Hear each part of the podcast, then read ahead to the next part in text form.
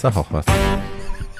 Willkommen zu einer neuen Folge von Too Old to Die Young. Kultur über und unter der Gürtellinie mit Tatjana Berlin, Paul Schulz und mir, Der Barbie. der Barbie. Hallo. Guten Tag. Na, Ja, hallo. Ja. geht's euch gut? Also draußen ist momentan Frühling, insofern geht es mir gut, aber die Vorbereitung habe ich so ein bisschen mitgenommen. Ähm, was aber völlig in Ordnung ist, weil wir haben ein wichtiges Thema heute. Ja, wir äh, sprechen aber an dieser Stelle, ich weiß nicht, ob nicht mehr, ob zum ersten Mal, aber wir sprechen ganz bewusst eine Triggerwarnung aus. Wir reden in dieser Folge über Missbrauch und sexuellen Missbrauch von äh, Jugendlichen und Kindern und äh, wer damit eine eigene Geschichte hat und äh, sich davon getriggert fühlen könnte, möge an dieser Stelle doch bitte ausschalten und sich eine unserer anderen bislang 60 Folgen anhören. Die sind alle auch sehr Über schön. 70, glaube ich. Gott, so Äh, viel haben wir schon gemacht. ja, ja. Und uns fällt immer wieder was Neues ein. Ja. Unfassbar. Ja, uns fällt auch noch weiterhin was Neues ein. Also äh, ich weiß noch, dass wir nach den ersten zehn Folgen da saßen und sagten, na, ich weiß gar nicht mehr. Und, und jetzt geht es irgendwie so, ja, wir könnten noch das und das und das und das und das. Also Ja, wir haben natürlich unsere heißesten Lieblingsthemen, für die wir brennen, natürlich am Anfang verschossen. Inklusive unserer heißesten Lieblingsfilme. Ja. Und Aber, wir haben neue Entdeckungen gemacht. Ja. Wir haben, genau, wir haben ja im Laufe der letzten zwei Jahre, genau wie unser Publikum, äh, viele neue Entdeckungen gemacht und bilden uns permanent weiter. Das ist auch sehr schön. vielleicht greifen wir irgendwann die alten Folgen nochmal auf und machen Remixe oder so. Ja, knows? genau. Irgendwann wiederholen wir uns. Mit unserem jetzigen Know-how. Wow. Also bisher ist nicht abzusehen, dass wir uns irgendwann wiederholen, aber ähm, Ja. gucken wir mal. Also bevor wir in die Abgründe der Kirchengeschichte gucken. Das stimmt so aber auch nicht. Was? Wir müssen jedes Mal, wenn wir über Filme reden, die wir eventuell machen könnten im Vorfeld, muss immer irgendwann einer von uns sagen, das hast du schon gemacht. Ja, aber das hat noch was damit zu tun, dass Tatjana und ich so vergessen Ich vergesse das sofort, ja. Und ich könnte auch mein, meine Lieblingsfilme alle zwei Wochen. Elizabeth Taylor Ja, ich könnte es immer wieder erzählen. Also Ja. das Hab ich schon über- überhaupt nicht. Genau. Habe ich schon über Tina geredet? Yes, dear, you Habe did. ich die Geschichte mit den Ballons auf dem Balkon erzählt? Yes, you did. Eine Sache noch vorweg, ähm, bevor wir jetzt hier weiter reden. Ähm, also, ne, ich, das wird nicht nur mir so gehen, sondern den anderen beiden auch so. Wir haben ähm, Filme. Aufgrund der Thematik werden wir spoilern müssen. Ja. Das geht dieses Mal gar nicht anders. Ähm, das müsst ihr uns verzeihen. und ähm, ist einfach so. Ne? Weil wir können die Erzählstränge nicht verheimlichen, wenn es darum geht, wie das Ganze aufgelöst wird und äh, wie es am Ende funktioniert und so. Ähm, und wer der Täter ist und la la la la la. Insofern, ja, wir spoilern dieses Mal. Sorry about it, but tschüss. Ja. also bevor wir in die Abgründe der Kirchengeschichte einsteigen, müssen Ja. wir irgendwas Lustiges mit Kirche machen. Irgendwas, was sexy ist, irgendwas, was schick ist. Was Kurzweiliges. Was kurzweiliges. Was Flottes. Ja. was flott. Was Flottes mit Kirche. Wenn man sich die Kirchenmänner so anguckt, sind das ja jetzt keine, wo ich einen Ständer kriegen würde als äh, Drag Queen. Nee. Äh, nein. Insofern müssen wir mal überlegen, ob wir filmische, äh, vielleicht im filmischen Zusammenhang äh, gespielte Pastoren, Priester, Kirchenfürsten finden, mit denen man Fuck Mary Kill spielen könnte. Also ich Also finde auf gar keinen Fall drei. Das, Okay, ja, vielleicht ist das ein bisschen hochgegriffen. Das wäre sehr ehrgeizig. Mir würde einer einfallen. Mir würden zwei einfallen. zwei. Ja. Mir würde auch einer einfallen. Na guck. Dann machen wir doch einfach das und jeder sagt dann, ob er denjenigen fucking killen oder marryen will. Genau, oder Kill. Habe ich ja gesagt. Killen. Ja. Shall we do that? ja. Okay. Der einzige, der mir einfällt, Ja. ist tatsächlich der. Heinz Rühmann, Die Pater Rolle? Braun. Nein. Oh. Die, nee, die Rolle heißt tatsächlich auch nur Sexy Priest und äh, die Rede ist von Fleabag. Da spielt ein ähm, ganz schön hotter Schauspieler, spielt einen ganz schön hotten. Ein ganz schön Priester? hotter schwuler, schwuler Schauspieler, Andrew Scott. Okay. Okay.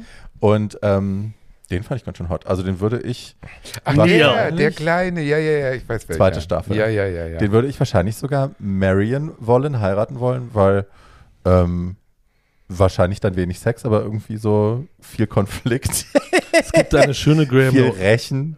Man muss ihn also retten, man muss ihn viel retten vor sich selbst, vor seinen Ja. Konflikten. Man kann sich an ihm abarbeiten, sich opfern, Ja, sich ja, selbst das stimmt. verlieren. Toll. ja, das Es gibt eine schöne Graham Norton-Folge, wo Andrew Scott neben Paloma Faith auf Ja, dem Sofa sitzt und sie ihm dann im Wesentlichen sagt, dass sie sich schon mehrfach zu ihm Ja. angekeult hat. Ja. Es ist very funny. Gute Idee. Also ich habe ähm, Richard Burton in der Rolle des äh, zerrissenen, seelisch äh, von weltlichen und überweltlichen Zweifeln zerrissenen Pastors in Die Nacht des Leguans. Ein Night of the Iguana. wie Tennessee immer Williams. Tennessee Williams, Ja. schwarz-weiß Dramolett aus den 50ern. Ein Dramulett. und ähm, der zweite, der mir einfällt, ist eigentlich der, der euch allen sofort einfallen müsste. Richard Chamberlain. Ja, Ja. ja. Dornvögel. Ja. ja. Dornenvögel. Und bei Dornvögel, also, achso, ihr müsst sagen, ob ihr Fuck Mary Kill. Nee, du. Achso, ich, okay, also Richard Chamberlain als Dornvögel Heini finde ich langweilig. Ich fand Ja. ihn zwar irgendwie, sah der so, so plastikmäßig gut aus, Wie aber. hieß denn die Hauptdarstellerin nochmal? Rachel. Rachel- Was? Angela Lansbury. Ich weiß. Ich weiß, welche Rachel irgendwas. Ich habe den im Kopf, aber Ja. looktechnisch ist der mit mir gleichgesetzt mit Cliff Richard. Sahen die so ja, ähnlich so, aus? Die waren ja, so geföhnt, ne? so, so ein bisschen, so ein geföhnte, bisschen zu So glatt. ein bisschen glatt, Ja, ja. okay. Also den würde ich höchstwahrscheinlich Kill. Also das ist nicht so, das ist so eine Plastik, so Sascha Hehn-mäßig. Hey, Ja, du, den fandst du ja halt. Genau, ja, ich stimmt. wollte gerade sagen, Ja. nichts gegen Sascha Hehn. Und äh, Richard Burton würde ich natürlich sofort heiraten. Da kriege ich schon, alleine laufe ich aus bei der Stimme. ich finde, der hat so eine tolle Stimme. ja. Und diese grünen Augen und dieses äh, Akne-Fresse und so, also der hat schon richtig Und dass er dich ein bisschen prügelt, wenn er gesoffen hat. findest du Ja, gut. super. Toll. Der behandelt einen auch noch schlecht. Also was will man mehr? Und dann schenkt er dir einen dicken Diamanten Ja, und so. super. Also besser geht's. Oh Den finde ich richtig gut. Ja, also äh, mein, Wir äh, geben hier ein sehr schönes Bild ab, schon wieder. Ja, mein zu, fick, äh, mein zu, äh, äh, Dein zu fickender Pastor? Mein zu fickender Pastor, genau, äh, ist äh, ein Geheimtipp. Es gab, Ach, zwar, es gab also zwar- kennen wir ihn alle nicht. doch, doch, Aiden Quinn, sagt euch vielleicht was? Mhm. Äh, äh, der Hauptdarsteller aus Ein früher Frost und äh, noch so ein paar anderen wunderbaren Sachen. Aiden, Aiden Quinn ist meine Baustelle. Ähm, und Aiden Quinn hat 2006 in einer amerikanischen Fernsehserie mitgespielt, die eigentlich eine High-Class-Produktion war und The Book of Daniel hieß. Äh, er spielte einen episkopalen Priester, ähm, Ach ja, der ist ganz hübsch. der sich die ganze Ja, Zeit ja, ich kenne vom der sich, Sehen. der sich die ganze Zeit mit Jesus unterhält, der von Garrett Dillahunt gespielt er wird. ist also wahnsinnig. Nein, er ist nicht wahnsinnig, sondern es ist eigentlich so eine Art Komödie. Äh, der Rest der Besitz, äh, Besetzung der Serie kann sich auch hören äh, und sehen lassen, nämlich Alan Burston, Dylan Baker, äh, Alison Pill, also alles so A bis B große Fernsehgesichter. Davon gab es genau sieben Folgen, weil die Serie so subversiv ist. Er hat auch einen schwulen Sohn, mit dem er völlig in Ordnung ist und so.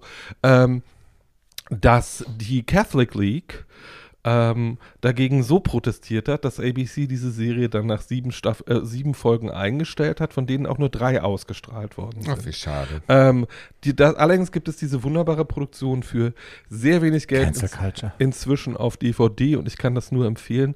Äh, Herr Quinn gibt einen ganz entzückenden Pastor ab, unter dessen Gewand ich auch so einige Sachen machen würde, wenn man mich Mhm. ließe. Und da fällt mir übrigens noch ein, bei Netflix gab es auch mal so eine Serie, wo Jesus wiederkommt.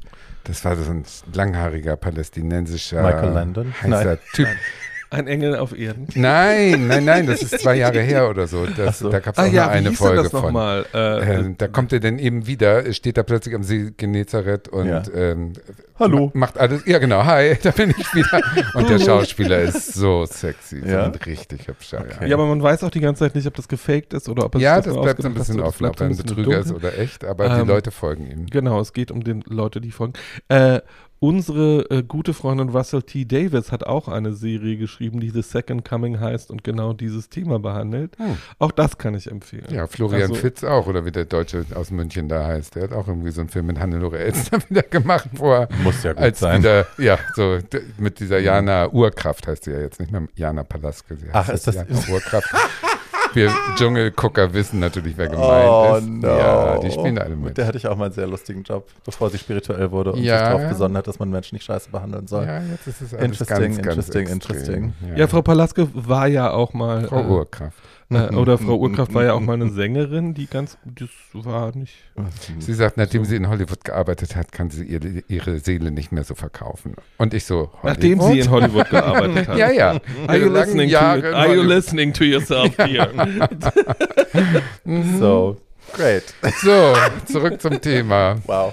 Okay, wir sind ja drauf gekommen, diese Folge zu machen, tatsächlich, weil äh, die Olle Ratzinger gestorben ist, Papst Benedikt die 512. Ja. Ähm, da gibt es, also ich will eine Sache vorausschicken. Ich, bin ja unter anderem auch dafür berühmt, dass äh, ich ein sehr kritisches Verhältnis zur Kirche habe. Ähm, das richtet sich natürlich nicht gegen die Menschen, die glauben. Das muss ich vorausschicken. Ja, das stimmt. Meine Häme, mein Zorn, mein Hass gegen die Kirche hat Ist nichts die mit den. Menschen zu tun, Ja. die diesen Glauben haben, sondern richtet sich immer nur gegen die Institution, gegen die Geschichte, gegen das, was sie getan haben, was nie aufgearbeitet worden ist, was immer noch unter den Teppich gekehrt wird, all diesen Dreck. Ja. Ähm, und diese Institution, die alles dafür tut und über Leichen geht, wortwörtlich, äh, um das alles unter dem Teppich zu halten. Ähm, also, ne, das will ich nur vorausschicken Mhm. für den Rest der Folge. Es geht uns nicht darum, hier irgendwelche Menschen und ihren Glauben zu diskreditieren. Es geht uns nur darum, ähm, über Dinge zu sprechen, die tatsächlich ja passiert sind und in einer Häufung vorkommen in diesem System, ähm, über das man mal gesprochen haben kann. Mhm. So. Ne? Yes. Ja. Gedanken noch zu Frau Ratzinger? Ja, tschö. Bye. Tschö mit Öl. Also. Nix weiter. Ich finde diesen, es gab einen sehr schönen Einbildcomic, wo Frau Ratzinger äh, dem Teufel gegenübersteht und offensichtlich gerade in der Hölle aufgeschlagen ist und der Teufel zu ihr sagt, hm, so richtig überrascht ist jetzt keiner von uns beiden, oder? Ah, well. Oh Gott. Ja. Ja. Naja. Ob die einen Lapdance auf den Schoß vom Teufel macht wie Lil, Lil Nas Nas X. X. Ja, man weiß es nicht. Probably not. Probably not. Also Missbrauch in der Kirche ist, ähm, ich habe am Anfang natürlich auch keinen Bock auf diese Folge gehabt, ehrlich gesagt, weil ich dachte, oh Gott, nee, schlechtes Thema, schlechtes Mhm. Karma. Aber dann haben wir das Glück gehabt, dass wir uns jeder äh, so gut, einen so guten Film, also wir besprechen drei so sensationell gute Filme, die sich alleine deswegen so lohnen anzugucken, weil sie so gut gemacht sind und so gute Schauspieler versammeln und äh, man wirklich so, ach, wow, also ganz großes Schauspielkino, finde Mhm. ich. Und das sind so dr- drei tolle Filme und das sind so drei verschiedene Sichtweisen auf das Thema, die so exemplarisch sind. Also einmal so von der Basis, von den ähm, Aktivisten, die ähm, von den Opfern sozusagen, dann Mhm. einmal von den Wächtern, also Journalismus und dann einmal aus dem Herzen der Institution Mhm. sozusagen, aus einem Kloster. Basiert deiner auch auf Schule. wahren Begebenheiten, Paul? Äh, nein, meiner basiert nicht auf. Okay, also, also meiner, zwei. Äh, äh, der Film, über den ich spreche, ist von einem Autor, der aus den Eindrücken seiner Kindheit schöpft, aber das Ereignis Right. selbst basiert nicht auf Okay. Begebenheiten. Nein. Stört mich gar nicht, weil so wie es da dargestellt wird, ist es 100 pro irgendwo auch passiert. Ja, ja. also, ja, ja. Das, äh, ja, und dann, dann fange ich an. Ich habe mich entschieden für Gelobt sei Gott. Das ist ein französischer Film von 2018 von unserem äh, sehr geschätzten François Ozon, der ja nun viele, viele, viele gute Filme schon gemacht hat. Acht Frauen und so auch, ne? Ah, ja, diese, der ist ja der Fassbinder der Franzosen. so könnte man es vielleicht sagen. Peter von Kant war der letzte Gute. Genau. Und ähm, der hat ähm, in Frankreich gab es also der Staat sozusagen, dass die Kirche, ähm, ähm, dass, dass Missbrauchsfälle in großer Zahl aufgedeckt wurden, war in Frankreich 2014 in Lyon. Da ging das los. Und äh, da haben sie, mh, da hat die ähm, bürgerliche Gesellschaft sozusagen das rausgefunden und das hat zu verschiedenen Gesetzesänderungen in ganz Frankreich geführt, ähm, bis zum Vatikan, der sich auch zu äh, gewissen Sachen verpflichtet hat. Ob sie es einhalten, man weiß es nicht, aber Mhm. immerhin hat es rechtliche Folgen gehabt. Und der, ähm, der Hauptbeteiligte war damals noch der Kardinal von Lyon, also der hieß ähm, Barbarin. Mhm. Und der wurde aber in den nächsten fünf Jahren auch total, ähm, äh, der hat die Karriereleiter, trotz des Skandals, wurde der immer weiter befördert. Also dann Mhm. war er plötzlich ähm, Erzbischof und zum Schluss war er Primus von Gallien. Primus Mhm. von Gallien ist der höchste klerikale Mensch in Frankreich. Und klingt was, als käme es aus Asterix. Ja, klingt wirklich, als käme es aus Asterix. Die Aber das war also ein ganz hohes Tier Ja. und ein ganz beliebter. Also der war offen, der war so auf Franziskus Linie. Ne? Das war so der Liberale, der hat allen äh, äh, links und rechts, also war der eher links einzuordnen und so weiter. Also ein ganz, ganz hochgeliebter von den Bürgern ähm, äh, Ober, Obermufti da in der Kirche. Und der hatte nun plötzlich diesen Riesenskandal an der Backe und der hat dann verschiedene Fehler gemacht. Auf jeden Fall hat François Ozon diesen Film gemacht auf der Basis von nur Original-Zitaten. Äh, also mhm. der, der, die Texte, die die Schauspieler, natürlich, das sind die Schauspieler nicht die wahren Leute, aber das sind die Schauspieler, spielen die wahren Personen mit den richtigen realen Namen auch dieser Person. Mhm. Der Film wurde natürlich, Lesen die haben die alle möglichen Mails vor und so, ne? Ja, die, ja. Die, die, die Mails, die Briefe, die Texte aus den Poto äh, Polizeiprotokollen mhm. sind alles eins zu eins. Und das mhm. macht den so, so authentisch, mhm. Könnte man sagen. Und hat alle Prozesse gewonnen. Also die Meinungsfreiheit des Filmes war denn doch überall denen, mhm. die geklagt haben. Ich will da nicht, dass mein echter Name kommt und so. Das nur vorweg. Es geht also im Prinzip hat der, hat der François Ozon drei, vier äh, Bürger aus Lyon genommen und zeigt die näher. Und allen gemeinsam ist, dass sie von einem bestimmten Pastor vor 30 Jahren missbraucht wurden. Da gab es also so einen Pastor in den 80er Jahren, der hat immer so Ferienfreizeiten gemacht und hat sich da die äh, Jungs in diesem Fall, die in dem Alter so zwischen 9 und 12 waren, äh, gezielt gegriffen und sich auch gezielt welche ausgesucht. Also das ist ja immer so ein Muster dieser Täter, dass sie sich welche aussuchen, die aus einem kaputten Elternhaus kommen mhm. oder die kein Geld haben oder die eine autistische äh, Störung haben. Ne? Alles so ja. welche, die sich nicht so äh, wehren können und wo die Eltern froh sind, wenn die Verantwortung der Erziehung abgegeben ist an irgendeine Respektsperson, zum Beispiel ein Pastor. Und das haben die Jungs, wie das auch in diesem, ähm, wie soll ich sagen, in diesem, in dieser Clique derer, die da zu diesen Ferienfreizeiten gehen und da werden einige rausgeführt und die Jungs wissen, der wird jetzt missbraucht, aber keiner redet drüber. Das, mhm. der, der, die Macht dieser, dieser, ähm, dieses Talars ist so groß, dass die also ihren Mund halten und das auch später aus Scham verschweigen, nachdem das denn auch durchlebt worden ist dass die später ihren Frauen das nicht erzählen oder ihren Eltern das nicht erzählen und, und, und. Und einer dieser äh, Jungs, der missbraucht wurde, ist inzwischen Familienvater, der hat fünf Kinder, heißt Alexandre und ist sehr bürgerlich, also super katholisch und ist in allen Komitees in Lyon und ist also so ein ganz braver Bürger. Die Söhne sind gerade in dem Alter, wo sie konfirmiert werden, oder wie heißt das? Äh, Kommunion. Kom, kommuniert werden sollen. hat eine tolle Frau und so weiter. Und der liest zufällig eines Morgens bei seinem äh, perfekten 5-Minuten-Frühstücksei, dass die, dass dieser Pastor, der damals irgendwie versetzt wurde, JWD, wo er dachte, der darf nicht mehr mit Jugendlichen, ne, da war zu viel irgendwie, dann hat die Kirche den heimlich versetzt. Der wurde jetzt irgendwo wieder in Lyon eingesetzt mit Jugendlichen, wieder Arbeit mit Jugendlichen. Und daraufhin schreibt er einen Brief an den damaligen noch Kardinal von Lyon, an den obersten Chef sozusagen, ähm, Barbarin, wieso das sein kann. Und er will diesen äh, Pastor treffen und will den konfrontieren. Und das kann ja wohl nicht wahr sein und so. Und ähm, das, der, der Brief wird von, von dem Kardinal freundlich beantwortet. Ja, äh, das ist ja ganz schlimm. da müssen wir ja sofort was machen. Ich bin total auf Ihrer Seite. Wir machen sofort ein Treffen mit diesem Pastor, also dass der sie missbraucht haben soll, wie schrecklich. So, und dann kommt dieser Pastor zu so einer Konfrontation und die treffen sich und der, der, der kommt mit Anwalt und so und die Anwältin sagt schon, naja, der wird nichts sagen und so, ne? Also macht mach dir nicht zu viel Hoffnung.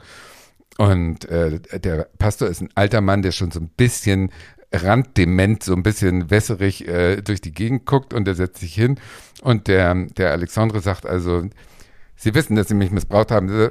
Ja, ja, war toll. So nach dem Motto. Ja, war also toll, gibt, sagt er nicht. Nein, aber er gibt es zu, sofort. Ja. Er sagt sofort, ja, das war nicht in Ordnung von war mir. Schlimm das hätte für ich mich, das mit mir rumtragen zu Ja, müssen. genau. Und äh, war, äh, hätte ich nicht machen sollen, aber ist ja schon so lange her. Also der, der Es hat mich seit vielen nichts. Jahren gequält. Ja, genau. es hat mich gequält, sagt der Pastor. Und, und, ach, Mann, unfassbar. Und die, ähm, worauf der Alexandre aber wartet, der will jetzt gar nicht die Kirche stürzen, der will im Prinzip eine Entschuldigung. Und die kommt aber nicht. Und die Mediatorin, die dazwischen sitzt, die sagt nur, ja, super, das war doch ein tolles Treffen. und jetzt beten wir alle zusammen und dann ist das Ding durch. So. Ja.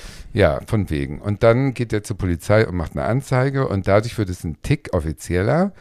Und er sucht weitere Opfer. Er will also mehr äh, finden und findet zufällig mehr oder weniger auch zwei.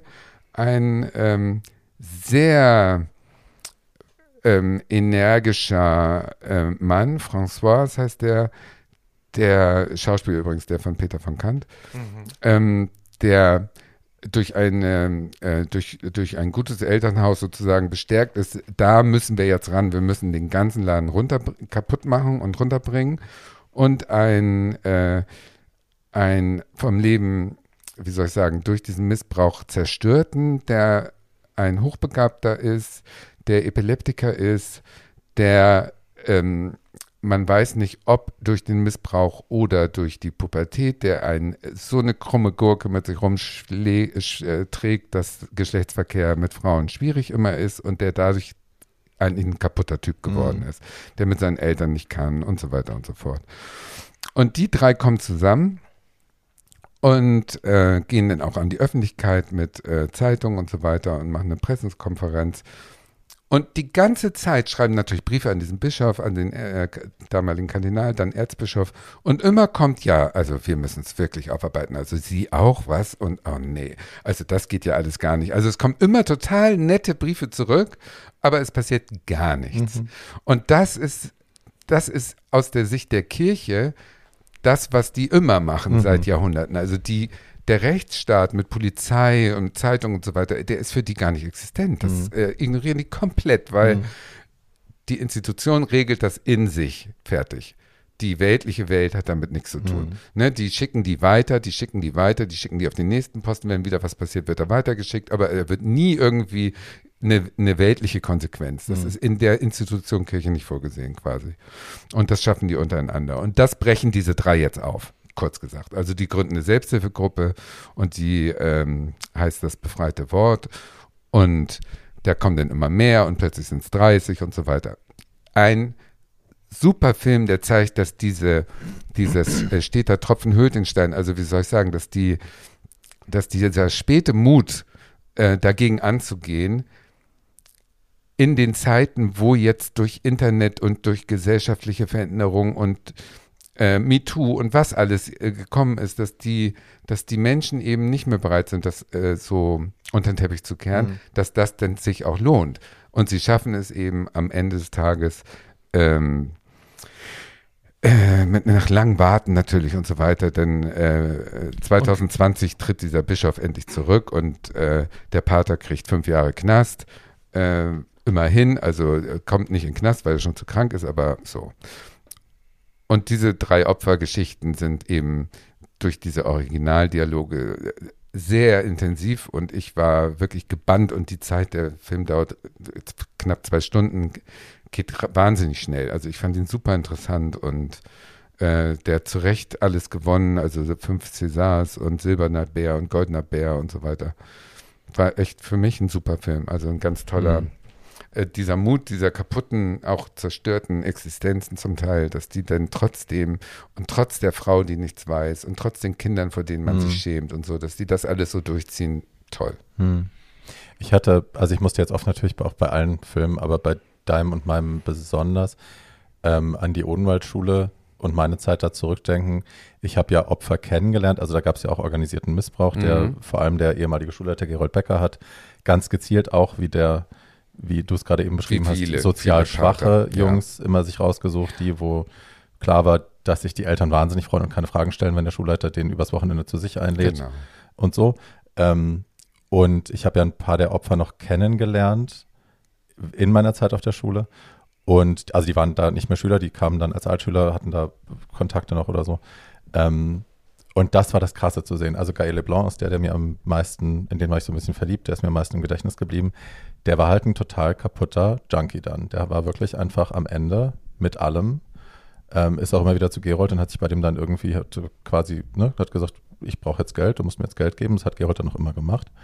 Ähm, aber das so zu sehen, was das anrichten kann Und ne, das war ein toller Mann, der hätte tolle Mhm. Sachen machen können in seinem Leben und ist dann auch ein paar Jahre später an, also an einer Überdosis gestorben. Ob absichtlich oder nicht, wissen wir nicht.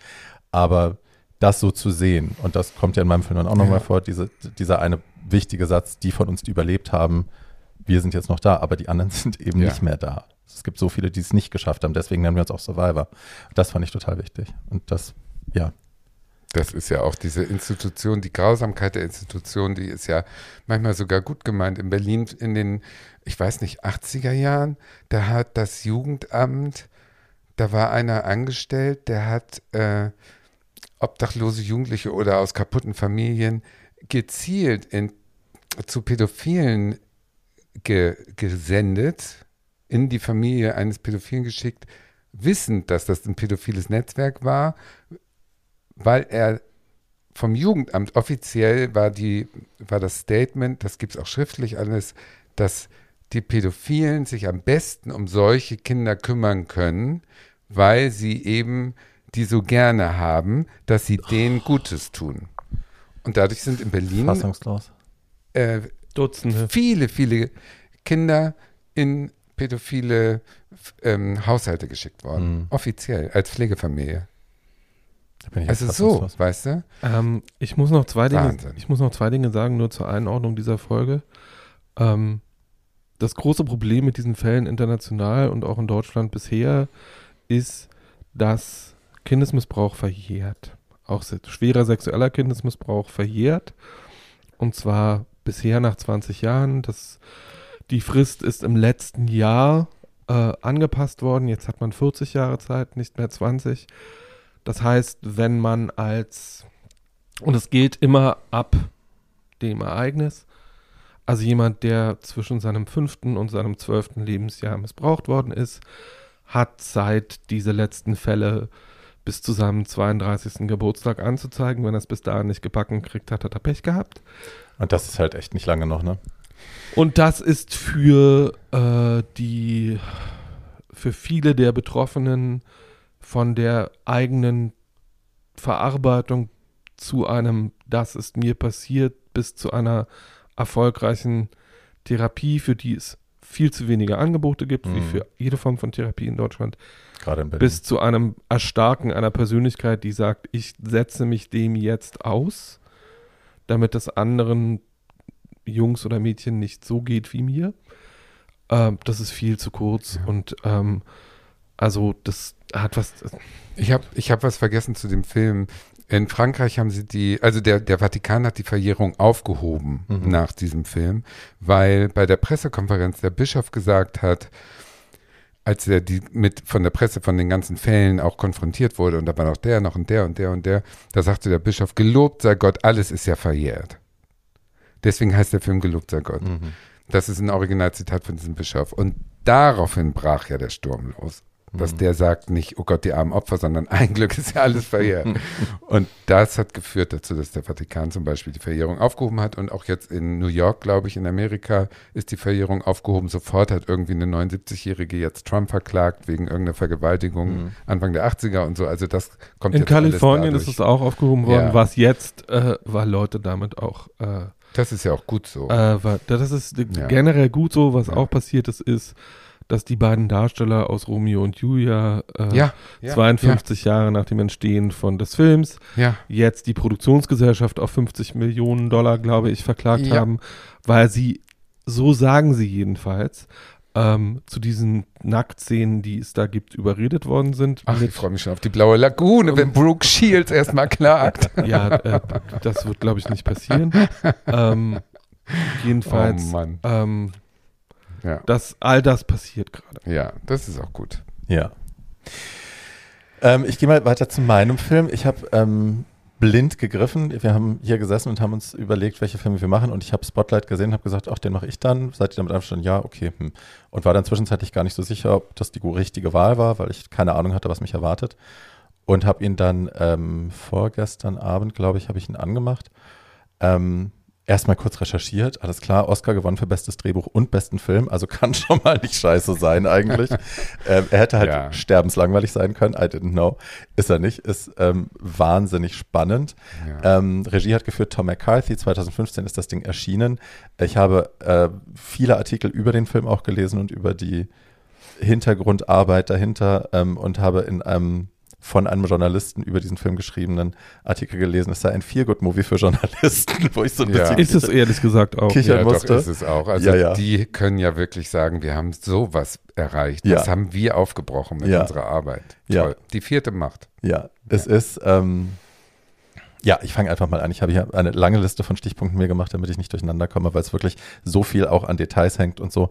Ähm, also, es geht Ende Juli 2001, ähm, fängt der Film an. Also, der erste Szene ist irgendwann in den 70ern, aber die erste Szene quasi in der Jetztzeit, in Anführungsstrichen, ist dann die äh, Ende Juli 2001. Und der Boston Globe ist eine äh, lokale äh, Tageszeitung in Boston eben ähm, bekommt einen neuen Chefredakteur namens Marty Barron. Auch hier sind alle äh, Charaktere, wir reden von einem echten Fall, der nacherzählt wird, ähm, und alle Namen sind die Namen der tatsächlichen Menschen, die diese Dinge getan haben. Marty Barron äh, wird gespielt von Liv Schreiber, den ich ganz schön hot finde in dieser Ich Rolle auch. auch. Also Mhm. gerade als dieser so ein bisschen Der hat ja auch nicht umsonst Naomi Watts geheiratet. Ach, Das ist, doch, äh, das ist doch Good der Sohn him. von The Mandarin, Manchurian Candidate. Manchurian ne? Candidate. Ja, ja, genau, der ist super. hot, Ja. hot, hot. In, aber auch in diesem Ver Hat aber auch was von Gigi jetzt aus dem Dschungel. I Kennt wouldn't know. Nee. Ach so, Nee. aber mochte ich. Ja. Ähm, der wird neuer Chefredakteur und kommt da rein und will natürlich jetzt erstmal irgendwie orientiert sich so ein bisschen, will jetzt so gucken, wie läuft das hier, was machen wir hier eigentlich in dieser Zeitung, wie ist das, wie sind wir aufgestellt, wer kann was. Und ähm, natürlich guckt er auch so ein bisschen, äh, wo, wo ordnen wir uns jetzt thematisch an, wo soll die Reise hingehen. Und stolpert über eine Kolumne von einer Eileen McNamara, also in einem kleineren Teil der Zeitung, ähm, wo sie über eine Gerichtsverhandlung schreibt gegen einen katholischen Priester namens Father George, äh, Father John Giergen, glaube ich, spricht man Mhm. das aus, ähm, wegen Kindesmissbrauch. Also es gibt Gerichtsverhandlungen wegen Kindesmissbrauch, so. Und ähm, er erfährt dann noch dazu, dass äh, der Richter die Gerichtsdokumente hat versiegeln lassen, ähm, die das quasi bestätigen können. Wahrscheinlich, dass das alles passiert ist, was passiert ist, dass der Kindesmissbrauch passiert ist. Und er fragt sich, wie kann das sein in einem Rechtssystem wie diesem, dass da- die Richterin quasi die Kirche vor Outing schützt, vor Bloßstellung schützt. Und das triggert ihn, glaube ich, so ein bisschen. Auf jeden Fall ähm, entscheidet er deswegen in der Redaktionssitzung, stiftet er die anderen an. Ähm, das sogenannte Spotlight-Team. Spotlight ist ein, ein Teil des Boston Globes. Und es ist so ein bisschen, wenn ihr ist ein gesehen habt. investigativer Recherche. Danke. Ähm, es ist so ein bisschen wie wenn ihr Stieg Larsson gelesen habt, dann ist es quasi das Millennium von Spotlight. Ne? Millennium war ja auch Kalle Blomqvist quasi. Genau. Michael Blomqvist war ja so ein Team von investigativen Journalisten, die sich auf ein Thema eingeschossen haben, dann ein Jahr lang recherchiert haben, alles irgendwie ausgegraben haben und dann am Ende riesengroße Leute immer oder Firmen zu Fall gebracht haben.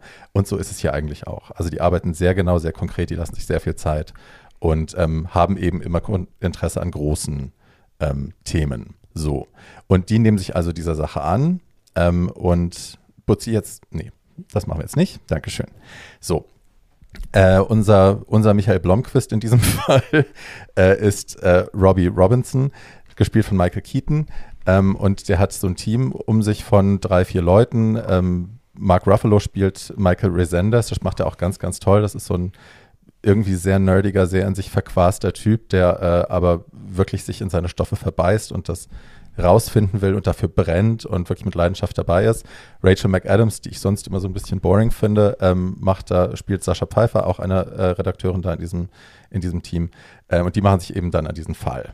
Ähm, die stellen relativ fest, dass der zuständige Kardinal Law, der Erzbischof von Boston, eigentlich Bescheid gewusst haben muss und aber nichts unternommen hat und äh, auch noch einen internen Bericht unterschlagen hat von 1985, in dem ihm schon, wo er darauf hingewiesen worden ist, dass also ne, in seinem Bistum große pädophile Geschichten laufen und ähm, eigentlich da die Kirche sich äh, drum kümmern müsste, ähm, aber hat er nicht gemacht. So.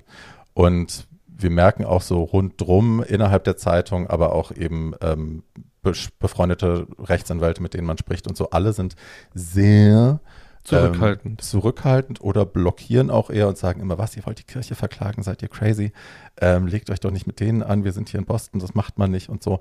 Also es ist eher, man hat das Gefühl, sie machen sich da wirklich auf so einen David und Goliath, David gegen Goliath-Kampf. Ähm, dafür machen sie sich bereit.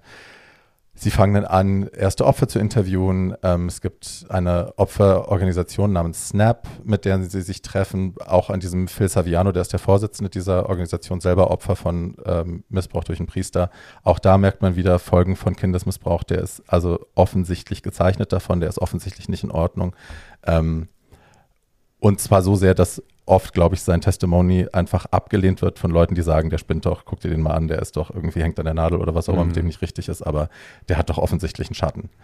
Ähm, es schaltet sich ein Mensch ein, den ich wahnsinnig spannend finde als Faktor in dieser Geschichte, aber auch als in der in dem, was er eben ist und was er macht. Die Rede ist von Richard Seib, der war ehemals selbst Priester und ist dann aber ausgestiegen und arbeitet seitdem als Psychiater in einem Behandlungscenter für pädosexuelle Priester. Mhm. Davon wusste ich vorher auch nichts, dass, dass es die gibt. Behandlungscenter gibt, wo pädosexuelle Priester, die auffällig geworden sind, quasi vom Vatikan hingeschickt werden, damit sie weiß ich nicht mal mit jemandem reden können oder reprogrammiert werden im besten Fall, mhm. I don't know. Ähm, da arbeitet er also und ähm, hat über seine jahrzehntelangen Studien da in diesem, in diesem Job ähm, eine Formel ausgerechnet, dass äh, seiner Schätzung zufolge 6% der männlichen Priester im Laufe ihrer Karrieren pädosexuelle Übergriffe machen. Weltweit oder in Amerika jetzt, ne? Er bezieht sich auf den Amerikaner, ja. er bezieht sich auf die Fälle, auf die er Zugriff hat, also auf die amerikanische. Ich habe das mal abgeglichen ja. mit äh, den Schätzungen davon, darf, darüber, wie weit verbreitet das außerhalb der Kirche unter Männern ist. Da gehen Studien zwischen, von zwischen 1 bis 5 Prozent der restlichen Männerwelt aus. Also es wäre ein bisschen gesteigert mhm. im katholischen Kontext. Ähm, aber ja. Ja, ähm, weil die Institution die Pädophilen natürlich anzieht, ist ja super attraktiv. Sure. Zölibat Vor und allem, Kinder, perfekt. Wenn man weiß, dass es eben gehandhabt wird, wie es gehandhabt wird, dass ja. es eigentlich strafrechtlich kaum verfolgt wird, ähm, sondern man so rumrotiert muss, wird. Ich muss kurz korrigieren, weil die Zahl, glaube ich, nicht korrekt ist. Ähm, doch, die ist korrekt. Äh, ja, ja, ich, ich glaube aber ähm, 1, 1 bis 5 Prozent sind pädosexuelles Interesse, nicht Täter. So, und äh, in den Studien, die hier und in dem Film illustriert werden, geht er ja von ganz konkreten Übergriffshandlungen Habe ich auch gesagt, aus. die Übergriffe ja. machen, habe ich ja gesagt gerade. Und das sind 5 Prozent. Nee, und dann zählen die das mal hoch in Boston und dann kommen genau. sie auf komische Zahlen. Genau. Ne? Man fängt dann nämlich ja. an, das hochzurechnen und merkt dann plötzlich, okay, dann müssten wir jetzt irgendwie, ich glaube, was, was war 90 die Zahl? 90, kommen sie auf knapp 90 Priester, die man in aus dieser Boston Formel allein. in Boston allein, die man genau. aus dieser Formel errechnen könnte. Ähm, Boston ist von der Bevölkerungszahl ungefähr eine Stadt, die so groß ist wie Berlin. Ja. Ist sie? Und ja. da fallen dir aus allen Wolken, als sie diese Zahl 90 hören, denken die ja, das kann ja. fangen dann an, mit Anwälten zu reden, die so ein bisschen mit der Kirche auch zu tun haben und stellen dann relativ schnell fest, dass es, also es gibt eine Statute, ich weiß nicht, ob das nur in Massachusetts ist oder ob das ganz Amerika betrifft, dass sie ein Maximum an quasi Schweigegeld, dass die Kirche ein Maximum an Schweigegeld zahlt für solche Fälle von 20.000 Dollar. Und dass, um überhaupt den Antrag stellen zu können auf dieses Geld, alle Opfer Knebelschweigeverträge unterschreiben mussten, dass sie nie wieder drüber reden, dass das alles, ne? Mhm. Also um Anspruch zu haben auf dieses Geld, mussten die sich quasi mundtot machen lassen von der mhm. Kirche. Das kommt schon mal raus, was ich sehr spannend fand. Mhm. Ähm, es gibt dann noch einen Anwalt, der ihnen hilft, Mitchell Garabedian, der auch äh, Opfer vertritt, ist. der ist von Stanley Tucci gespielt, sensationell. Ähm, und so langsam fallen die Dinge dann dahin, wo sie hin müssen. Also ähm, Mitchell Garabedian spielt ihnen Informationen zu einem anderen Fall zu, wo schon Dokumente über diese Übergriffe öffentlich einsehbar sind, quasi gerichtlich. Also die sind genau. nicht verschlossen. Es sind wichtige Informationen, die nicht verschlossen sind. Man muss sie nur bekommen und das schaffen sie dann. Und es ist alles so ganz kurz vor Durchbruch. Jetzt geht's los. Jetzt haben wir sie endlich an der. Und dann passiert der 11. September. und ja. die ganze Presseaufmerksamkeit ist natürlich erstmal woanders. Und sie können jetzt auch nicht guten Gewissens da ähm, weiter an diesem Ding ähm, recherchieren, während eben ähm, ganz Amerika Kopf steht. Und ganz viel Trauma zu bewältigen auch, ist ja klar. Ganz viele Menschen sind gestorben, ganz schlimm. Ähm, ja, und dann passiert das, worauf wir natürlich alle gehofft haben, seit äh, wir den Film angefangen haben zu schauen und ich angefangen habe zu erzählen. Ähm, es fügt sich alles und am 6.1.2002 kommt dann tatsächlich der Artikel in der Sonntagsausgabe des Boston Globes heraus. Alle Dokumente, die Sie haben, findet man am Ende des Links, äh, am Ende des Artikels in einem relativ einfachen Link. Es ist ja noch eine Printausgabe, aber ne, so ein Link, den man abtippen kann. Ähm, zur Einsicht. Also jeder kann, der den Artikel gelesen hat, kann dann eben auch diese Informationen ähm, haben. Und ähm, tatsächlich, also sie schalten noch so eine, so eine Hotline quasi frei in ihrem Redaktionsbüro, denken sich, vielleicht ruft da jemand an, der uns beschimpfen will. Genau, für die Opfer. Ja, Mhm. aber es ist eben im Idealfall für die Opfer. Und tatsächlich stehen dann einfach, das ist auch, also es war ja alles so, wie ich es jetzt erzähle. Ähm, die Telefone haben die nächsten Wochen quasi nicht stillgestanden. Es haben sich immer mehr Leute gemeldet. Und das Redaktionsteam hat über 200 Geschichten innerhalb eines Jahres nur über diese, 600. oder über 600, Ja. genau. 600. Nur über diese Sache geschrieben. Ja.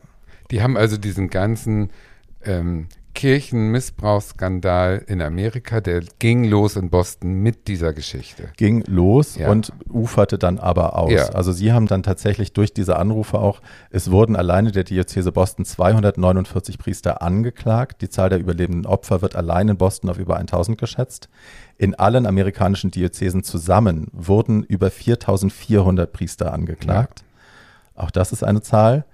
Peter Gegen, also der Vater, um den das ging, der Priester, um den das Ganze ging, der wurde 2002 dann zu zehn Jahren Gefängnis verurteilt, aber nach einem Jahr von einem Mithäftling erdrosselt. Good Ähm. Kardinal Law, der, ähm, ne, der war das Erzbischof dann von Ja, der Boston, der das alles äh, gewusst hat, wurde, also ne, wurde überführt, er hat es gewusst, hat sein Amt niedergelegt, wurde dann aber äh, vom Vatikan befördert und war von 2004 bis 2011 Erzpriester der römischen Patriarchalbasilika Santa Maria Maggiore Auch in ein Rom. schöner in Job. Rom. Schöne Beförderung. Schöne, 2017 schöne ist der gestorben. Die Zir Wahnsinn. Kirche zeigte sich wie auch äh, bei dir Ja. sehr betroffen und sehr dankbar für die Hilfe und die Anstöße und man hätte jetzt so viel gelernt und es ist ja auch sehr wichtig. Ähm, Ja, Wahnsinn, ne? so, was ich an dem Film sehr geliebt habe, ist, dass tatsächlich, dass das nicht dramatisiert worden ist, groß, dass man denen jetzt nicht irgendwelche persönlichen Motivationen noch in die in die Seele reingeschrieben hat oder irgendwie gesagt hat, ach, ihr, ich habe aber hier meine persönliche Geschichte und da empfinde ich das jetzt so oder ich bin wahnsinnig gläubig und deswegen ist das für mich alles ganz dramatisch. Ähm, sie haben das tatsächlich einfach auch, vielleicht nicht ganz so faktengetreu wie Ozon, aber eben auch sehr, sehr dicht an dem, was tatsächlich passiert ist, erzählt, ohne künstliche Dramatisierung und es hat wahnsinnig gut funktioniert. Ja, es ist super spannend. ja. Eine super spannende Recherche, wobei ich auch toll fand, dass sie irgendwann gesagt haben, diese Gesellschaft in Boston, die wussten es ja im Prinzip eigentlich Mhm. alle Mhm. und haben alle weggeguckt. Mhm. Und wie kann eine ganze Stadt weggucken? Also und da hat der eine ja. dann gesagt, äh, ihr habt in dem Fall Glück gehabt, euer neuer Chefredakteur ist Jude und der kommt nicht aus Boston. Mhm. Der kam und hat einfach sich das Thema gegriffen, Mhm. ohne diese ganzen persönlichen Ja, Verstrickungen in diese, in diese Stadtgesellschaft äh, rein. Ja. Und das war natürlich, ja, das ist toll. Man braucht einen von außen, der mit der Nadel den Ballon zerpiekst. Aber es ist doch so absurd, ne? dass das im Kleinen wie im Großen ist. Odenwaldschule war genau das. Die Ja, Lehrer das wussten Bescheid Ja, ja. und keiner hat was Es ist gesagt. überall Alle waren so, ach, Gerold. Der für mich entscheidende Satz in dem Film wird auch von der Stanley Tucci-Figur gesprochen. Ähm, Ja, der sagt nämlich, der sagt nämlich, äh, wenn es ein Dorf braucht, um ein Kind großzuziehen, braucht es auch ein Dorf, um es zu missbrauchen. Hm. Ja. Das heißt, ähm, der Missbrauch, und das wird in dem Film auch nochmal ganz klar dargestellt, äh, basiert darauf, dass eine Gesellschaft das nicht sehen will. Ja. Ähm, und ganz bewusst und aktiv Natürlich, wegschaut und natürlich. ignoriert und nicht fragt und Leute nicht beobachtet Ja. und keine zweite Ja, Meinung Das ist einholt. doch wie hier mit dem Campingplatz da, mit diesem Missbrauch da auf dem Campingplatz und diese ganzen Geschichten. Belgien das, meinst du oder was? Nee, hier in Deutschland, Ach ich so. weiß nicht, wie es heißt, aber Ja, ach so, das. alle möglichen Na, Sachen aber, beruhen also- darauf, dass man wegguckt und das Ja. Jugendamt nicht aufpasst. Und, Dass ich, und. sorry, dass ich jetzt immer wieder mit der Odenwaldschule anfange, aber das ist halt ne, sehr nah Ja, an mir dran und ich habe sehr viel drüber gelesen und sehr viel mit Menschen Ja. gesprochen, die das alles hautnah erlebt haben. Was mich auch, das habe ich, glaube ich, hier schon mal gesagt, oder ach, ich habe es in meinem Buch geschrieben. sorry. Ähm, das, was mich wahnsinnig aufgeregt hat, dass die Opfer haben 96, glaube ich, war der erste Artikel in der Frankfurter Rundschau, meine ich, ähm, oder in der FAZ, nee, in der Rundschau, ähm, der erste offene Brief der Opfer. Und niemand hat reagiert, niemand hat sich dafür interessiert. Das war erst, Mhm. als das erste, ich glaube, katholische Ding hier in Berlin war das Corbinius-Internat oder wie das Ding hieß. Mhm. Habe ich es irgendwo? Musst du nachgucken. Canisius-Kolleg. Mhm. Ähm, erst als die ersten Fälle im katholischen Kontext laut wurden und als dann immer mehr Dominosteinmäßig dazu kam, dann ne, die Knabenchöre und dann hier und dann Mhm. da, dann erst hat man sich erinnert, ach, auf der Unwaldschule war ja auch was, dann graben wir das jetzt mal aus.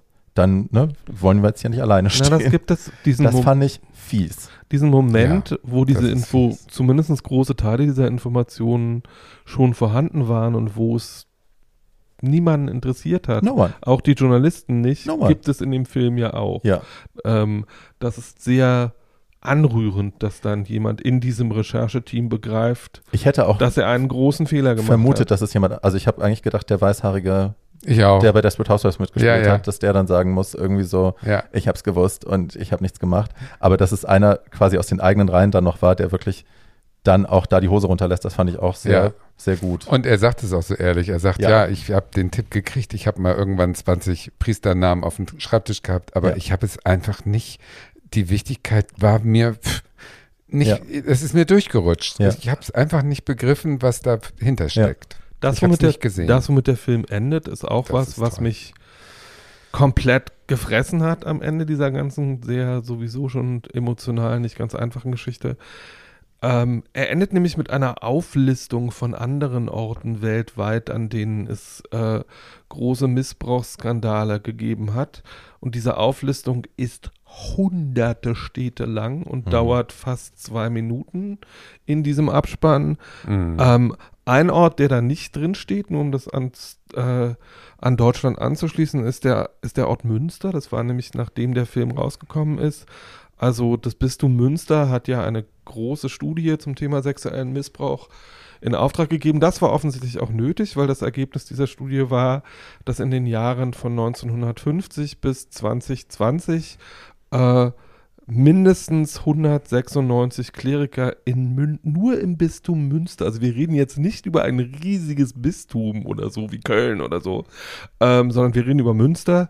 Äh, mit großer Wahrscheinlichkeit mehrere tausend Kinder missbraucht haben Mhm. äh, und dass äh, 30 bis 40 von diesen Leuten intensive Mehrfachtäter waren, die auch mit viel Gewalt äh, und körperlicher äh, Aggression gegen diese Kinder vorgegangen sind. Und organisiert Äh, und in und- Gruppen und, und Äh, ist ja, und das, um das, um das, um das. das Ja, nochmal, das um das noch mal einzuordnen, das, worüber wir hier reden, äh, und wir wissen es, wie gesagt, nur so ansatzweise dokumentiert inzwischen aus den letzten 50 bis 60 Jahren, Mhm. ist organisierte Kriminalität, Mhm. für die der deutsche Staat die Steuern eintreibt. Mhm. Ähm, und ähm, so die Frage zu stellen, ob der deutsche Staat äh, für eine Organisation wie die katholische Kirche, in der offensichtlich über viele, viele Jahrzehnte äh, eine organisierte Form von Kindesmissbrauch stattgefunden hat und dann eine organisierte Form von Vertuschung, Mhm. ähm, also zwei Dinge, die illegal sind, und zwar schwer, ähm, jedes Jahr mehrere Milliarden Kirchensteuern eintreiben sollte. Die Frage kann man sich mal stellen. Ja, ich das sollte ich nicht. stellen. Wo ist unser tretet Spotlight? Bitte alle aus der Ja. Kirche aus. Dankeschön. Ja. Meine ich ganz ernst. Glauben kann man, Glauben und Genau. Gott äh, und Gott erfreuen kann man nämlich auch Geld außerhalb nicht. von Kirchen. Die brauchen unser Geld wirklich nicht. Ähm, und ich meine, es ist ja auch Tatsache, ich habe ganz lange geglaubt als Jugendlicher, dass die Kirche über dem Gesetz steht. Mhm. Weil Die Kirche glaubt das leider auch. faktisch Das tat sie ja auch immer, für hunderte von weil Jahren. ich aber faktisch immer wieder ne, lesen konnte, beobachten Mhm. konnte, wenn Dinge gemeldet werden, regelt man das intern. Ja, genau. Das heißt, wir haben quasi die, die Entscheidungsgewalt, dann zu sagen, ach nö, wir regeln das unter Ja. uns. Wir stehen also quasi über dem Gesetz. Ja. Wenn ein Priester straffällig geworden ist, sich gegen Kinder strafbar gemacht hat sexuell, ja. dann haben wir die Macht, den einfach zu Ja. versetzen, den woanders hin zu tun, wo er wieder mit Kindern zu tun hat. Und dann wird er nach drei Jahren wieder Mhm. versetzt, weil er wieder auffällig wird und dann muss, kommt er aber woanders hin. Die werden ja nicht aus dem Mhm. Verkehr gezogen. Der, Das ähm, ist ja das Perverse. Wenn man da nochmal das ist das Perverse? Auch. Wenn man da nochmal auf diese, ähm, diese Pädophilie eingeht, die der Pastor in dem Film Gelobter Gott immer so ähm, betont. Er sagt, ich habe euch ja nie vergewaltigt, ich habe ja immer nur ähm, äh, für, für euch das Beste Mhm. gewollt und ich äh, habe euch ja nie wehgetan. Es war ja immer einvernehmlich, du wolltest es Mhm. ja auch und so weiter. Äh, also das ist ja so ein typischer pädophiler äh, Verteidigungssatz, Mhm. ne? dass das äh, immer die Liebe zum Kind und das Kind wollte auch und so. Ähm, und auch Odenwaldschule war ja so Mhm. dieser, dieser Duktus eher, als dass ja jetzt krasse Gruppenvergewaltigungen waren. Das war ja eher dann dieses, ähm, das Kind hat auch eine Sexualität und ich äh, Genau. bin sozusagen gleich wie der Erwachsene. Genau. Das alles Hat ja wundert auch Hartmut von gar Hentig, also Ich der Partner sagen- von Gerold Becker, Ja, ja. hat es dann ja auch gesagt, die hätten, die Kinder hätten ihn quasi verführt. Genau, genau, diese ganze Logik. Ich muss sagen, wenn ich so wäre, Ja. dann wäre es für mich logisch, in der Kirche zu arbeiten. Right. Wo irgendwo diese, ähm, wo man nicht heiraten darf, wo man als Mann, als Erwachsener mit Kindern arbeiten darf, ohne verdächtigt zu werden, Mhm. Weil du, du bist eben Pastor, du hast keine Sexualität. Ich meine, ist es nicht absurd? äh, äh, weißt du? Drag Queens werden dafür als Groomer, als Pädophile und so hingestellt, weil wir Kindern Bücher vorlesen darüber, dass sie sich nicht selbst hassen müssen, wenn sie anders sind und dass sie andere Kids ja. nicht hassen müssen, wenn sie anders sind. Und es gibt keine, keine Fälle kein, ne, von, von Drag Queens, die sich an Kindern vergehen. Es gibt keine Präzedenzfälle, auf die man diese Vorurteile stützen könnte. Das ist alles einfach rechtskonservative Pisse.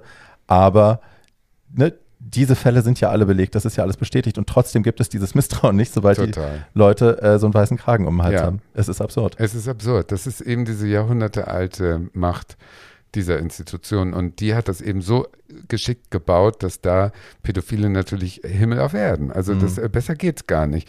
Und natürlich kommen diese großen Zahlen zu, zu, zustande, wenn, ein, wenn man von männlicher Sexualität ausgeht, die gelebt werden will, dann brauchen wir uns nur an die eigene Nase zu fassen und hier äh, mal in die Szene zu gehen. Als schwuler Mann hast du dauernd Sex. Mann und Mann zusammen haben wahnsinnig viel Sex. Ja, Ne? aber das und ist- Mann das und ist- äh.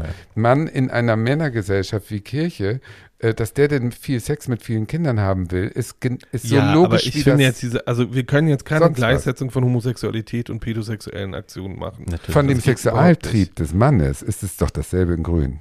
Äh, Also ich meine jetzt hm. von der von dem Wunsch, einen Orgasmus zu haben. Ja, aber Das ein kind, ein kind zu missbrauchen und mit ihm und mit Wenn du jemandem pädophil und Erwachsenen bist, ist und mit anders. und mit anderen Erwachsenen viel Sex zu haben, sind zwei völlig unterschiedliche Paar Schuhe. Das äh, äh, da äh, ver vergleicht man wirklich Äpfel mit birnenförmigen Männern. Ähm, und Hast äh, nicht so recht. Ich glaube, der Sexualtrieb ist doch bei Männern, äh, ob die jetzt pädophil sind oder homosexuell oder heterosexuell, der Mann an sich will doch oft Sex haben. Glaubt ihr denn, dass Zölibat Ich ist das größte unterschiedliche Problem? Oder also ich glaube, also äh, ich habe das eine, ich habe Fall. eine, äh, also in der katholischen Kirche und viele dieser Missbrauchsfälle sind ja nun mal katholisch, äh, katholischen Ursprungs äh, und in der Kirche generell geht es um das äh, und das ist die Grundlage äh, äh, der kirchlichen Organisationsform geht es um das äh, in Besitz nehmen von Körpern. Ähm, man versammelt Menschen einerlei Geschlechts, entweder Frauen oder Männer, in einer Institution, in der sie sich nicht körperlich äh, betätigen können über Arbeit hinaus, in der sie keinerlei Freude über ihren Körper empfinden dürfen, sondern der Körper ist immer eine Qual, der Körper ist immer eine Last. Ähm, Sexualität ist eine Schande oder äh, etwas, wofür man sich zudem zu- zutiefst zu schämen hat. Äh, Sexualität ist nur dazu da, weitere Leute zu produzieren, die sich dann für ihren Körper schämen dürfen. Ähm, und äh, dadurch, dass die, dass die Kirche an sich äh, bis zur Reformation, also für 1500 Jahre, äh, keinerlei Diskussion darüber zugelassen hat, welche Art von Freude Körper auch sein können, wie man mit Sexualität so umgeht, dass sie produktiv für den Einzelnen und nicht beschädigend ist. Ähm, wir sind noch mit der Aufarbeitung dieser Zeit beschäftigt, glaube ich, die letzten 500 Jahre. Und irgendwie, dass der Klerus Angst vor Frauen hat und Frauen deswegen innerhalb der Kirche geknechtet und entmächtigt werden, darüber brauchen wir uns auch nicht zu unterhalten. Und diese Hirtenfunktion, die äh, Hirten? die Kleriker gegenüber Kindern oder gegen ihre, gegenüber ihrer Gemeinde einnehmen, d- ist ja schon so. Da werden Leute schon über andere Menschen gestellt und ihnen wird schon eine Machtfunktion zugesprochen, äh, die auch bestimmt, was damit passiert. Ich glaube, die Ansammlung von äh, äh, pädosexuellen Vorfällen in kirchlichen Institutionen hat nicht notwendig, hat auch was mit dieser Haltung zu Körpern innerhalb der Kirche zu tun. Also, dass Sexualität zwischen zwei ungleichen Körpern, nämlich dem eines Kindes und äh, dem eines äh, erwachsenen Mannes, äh, vielleicht als weniger so, ich weiß nicht, ich kann mich in so kranke Hunde nicht so richtig reinversetzen, äh, vielleicht als weniger, Ach, gib dir Mühe, vielleicht als weniger sündhaft begriffen wird, keine Ahnung, äh, oder als jedenfalls äh, das, was es auf jeden Fall ist. Jede Form von Kindesmissbrauch ist immer eine Vergewaltigung, weil wir eine Person haben, die Consent Natürlich. Ja, Die nicht die nicht konsentfähig ist und eine Person, die äh, gewalttätig ist. Ähm, und äh, ich weiß über die Auflösung der Institution hinaus und über die Abschaffung des Zölibats innerhalb der katholischen Kirche keine Lösung für dieses Problem. Ich glaube nicht mal, dass es sich dann wirklich lösen lässt, weil ähm, ich glaube, die, die die anderen Fälle von sexuellem Missbrauch, die, die wir kennen, finden ja in Schulen, in Sportvereinen, in Familien. so äh, und so. Ja, aber in, mir geht es jetzt um institutionellen Okay. Missbrauch. Ähm, und irgendwie äh, den Umgang im Leistungssport mit Körpern oder äh, dass irgendwie der, keine Ahnung, deutsche Schwimmtrainer irgendwie ihre halbe Mannschaft vögeln oder irgendwie sowas von unter, von sehr, sehr jungen Das hat was Mädchen. mit Macht Äh, das hat was damit zu tun, dass man einer Person Macht über Körper ähm, zuordnet. Und das ist halt die Grundlage äh, der kirchlichen Institution. Die kirchliche Institution basiert darauf, dass eine einzige Person vielen anderen Personen sagen kann, was sie mit ihren Körpern anzustellen haben. Und deswegen weiß ich nicht genau, wie man das, außer man löst diese Institution vollständig auf. Ja, that's not gonna happen. Ähm, Ja. ähm, das zu naja, reformieren sagen wir mal- ja nicht mal der Sagen wir Papst. mal, um das, um nochmal darauf zu Der- referieren, der was Barbie Papst. eben schon gesagt hat, die katholische Kirche aufzulösen ist übrigens, wenn man das möchte, relativ einfach. Es müssten nur alle, die es schändlich finden, dass man ein Kind sexuell missbraucht, aus der Kirche austreten. Dann hätte sich das Problem sehr schnell erledigt. Ja. Ja. ja, das stimmt schon. Aber die, die, die Gesellschaft fußt ja auf der Säule Kirche mit. Ne? Also da gehört ja Caritas und was alles gehört dazu. Äh, Das ist ja ein Riesen, das greift ja, Ja, so die- in die weil die- Gesellschaft ein, dass die das deutsche- nie wird das Weil die aufhören. deutsche Regierung das Nie. möchte. Ja, ja, weil die das möchte. Ähm, und das ist ein Fehler. Da sind wir uns ja alle einig. Ja. Ich verstehe sowieso Also- nicht, warum man in einem, also das ist jetzt aber nur, vielleicht bin ich da Ostkind, äh, warum man in einem Land, in dem Kirche und Staat streng getrennt sind, Eben. christliche Ja, Parteien haben darf, aber das ist ja, Säkularisierung. es Ja, ist, es ist vollkommen absurd. Es ist vollkommen absurd. ähm, Kriegen so. wir nicht gelöst heute, aber dass diese systemische Missbrauch in so Institutionen am besten funktionieren, das kann man sich Genau. schon denken und deswegen haltet die Augen offen, Pfadfinder, So. Schwimmverein, was auch immer, wenn ihr irgendwelche Sachen seht, geht sofort los und prangert es lauthals an und seid nicht feige. So, wir, äh, der letzte Das Film, über den ich heute rede, ist auch ähm, See Something, Say Something. Auch wenn es innerhalb der Organisation ist Mhm. und nicht so richtig zu Folgen führt. Äh, hat aber mehrere sehr interessante Angelhaken, an denen man eine schöne Diskussion aufhängen kann. Der Film heißt auf Englisch Doubt oder auf Deutsch wieder mal sehr viel unschöner Glaubensfrage. Ich weiß nicht, warum man einen Film, der Doubt heißt, nicht einfach Zweifel nennen kann, zumal das, zumal das Wort in dem Damit Film jeder ja- weiß, worum es geht. äh, aber egal. Äh, jedenfalls, der Film basiert auf einem Theaterstück von John Patrick Shanley. Äh, für äh, das, äh, der Film ist von 2008, das, Fil das Stück war 2005, es ging relativ schnell. Ein riesiger Theatererfolg in New York. Äh, die Hauptrolle spielte damals Sherry Jones, eine offen lesbische Schauspielerin, die auch schon mit Sarah Paulson zusammen war und relativ gute Arbeit leistet. Die hat dafür auch einen Tony gewonnen. Das Stück hat auch einen Tony gewonnen. Ist ein bemerkenswertes Stück. Äh, Herr Shanley ist ein begnadeter Autor und wie sich dann rausgestellt hat, äh, der unter anderem einen meiner Lieblingsfilme geschrieben hat, nämlich Moonstruck, also Ja. Mondsüchtig mit Cher, mit Cher darüber haben, haben, wir, haben wir ja auch schon drüber gesprochen. Dass Ähm, sie den nicht noch anders benannt haben, anstatt Moonstruck irgendwie, wenn der Mondmann zweimal klingelt. Ja, genau, wenn der Mondmann Wenn zweimal süß klingelt. das Mondlicht über den Hügeln schläft. So Lab- heißt ein deutscher Film. La Bella Luna.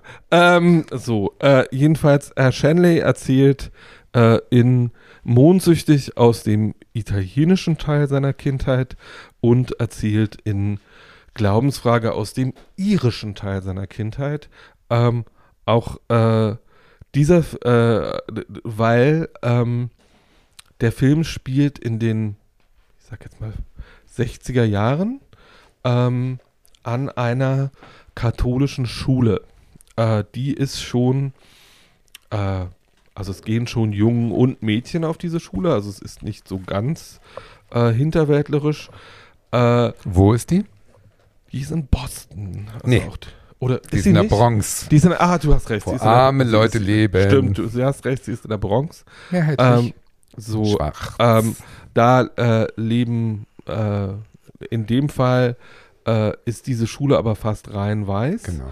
bis auf äh, ein einziges Kind in der achten Klasse. Äh, der, der heißt Donald Miller ähm, und ist noch nicht lange auf dieser Schule äh, und wird auch von den anderen Kindern nicht so richtig gemocht. Ob das rassistischen Ursprungs ist oder ähm, Einfach fremd. dieses, dieses ne? Mobbing auch andere Ursachen hat. Auch diese Frage kann man sich im Laufe des Films stellen. Mhm.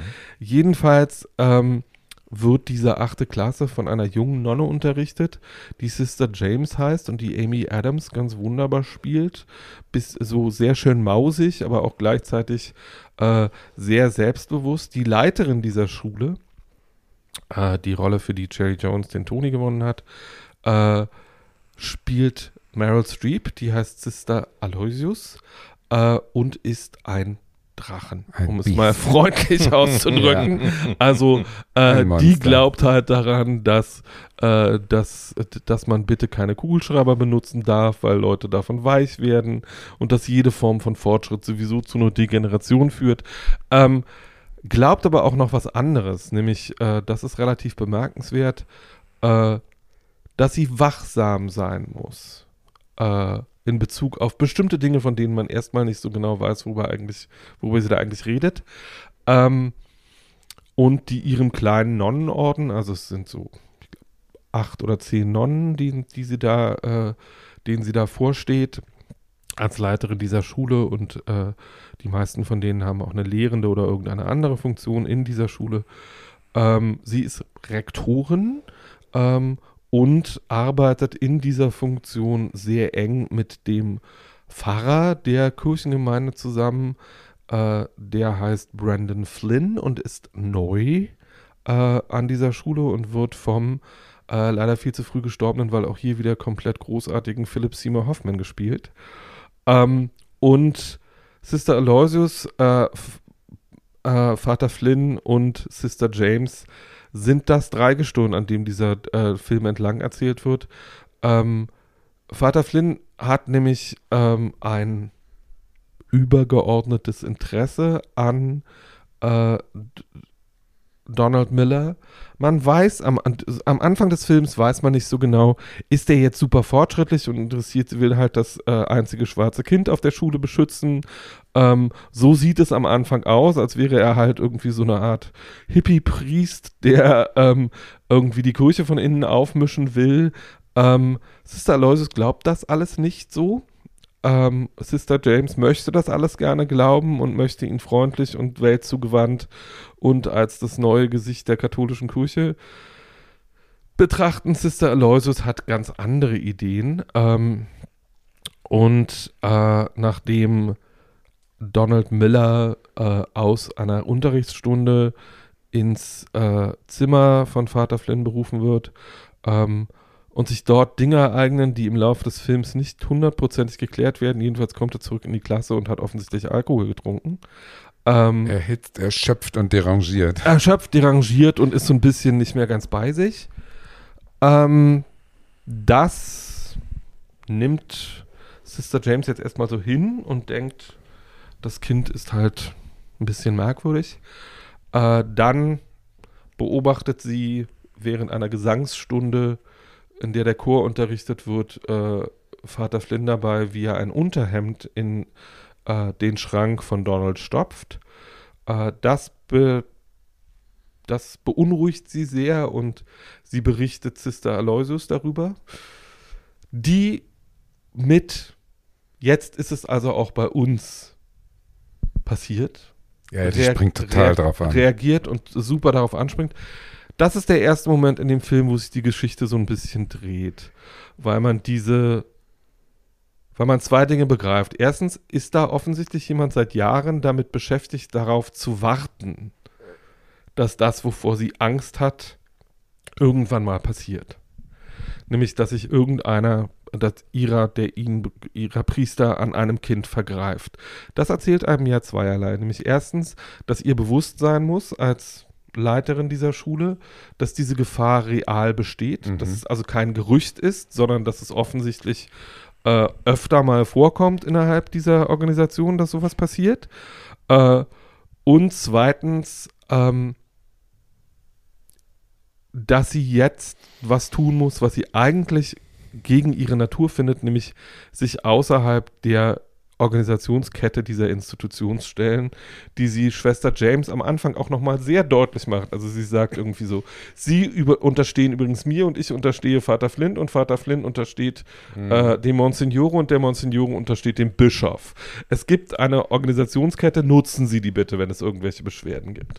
So, ähm, sie, sie weiß aber offensichtlich, dass diese Organisationskette bei dem, was sie jetzt zu tun gedenkt, nämlich diesen Priester wieder loszuwerden, der sich da offensichtlich ihrer Meinung nach an einem Kind vergriffen hat, ähm, Dass sie das alleine machen dass sie muss. das alleine machen Ja. muss, weil das innerhalb der Kirche offensichtlich nicht funktioniert. Mhm. Ähm, das Erste, was sie dazu tut, ist, äh, und Sister James sagt die ganze Zeit, sie möchte darüber nicht nachdenken, sie möchte diese Verdachte nicht haben, sie fühlt sich fern von Gott, wenn sie darüber nachdenken muss, dass das passiert sein könnte. Ähm, aber der Drachen besteht darauf. Und das Erste, was sie tut, ist, was man als Schulleiterin so tut, nämlich die Mutter des Kindes einbestellen, die da betroffen ist.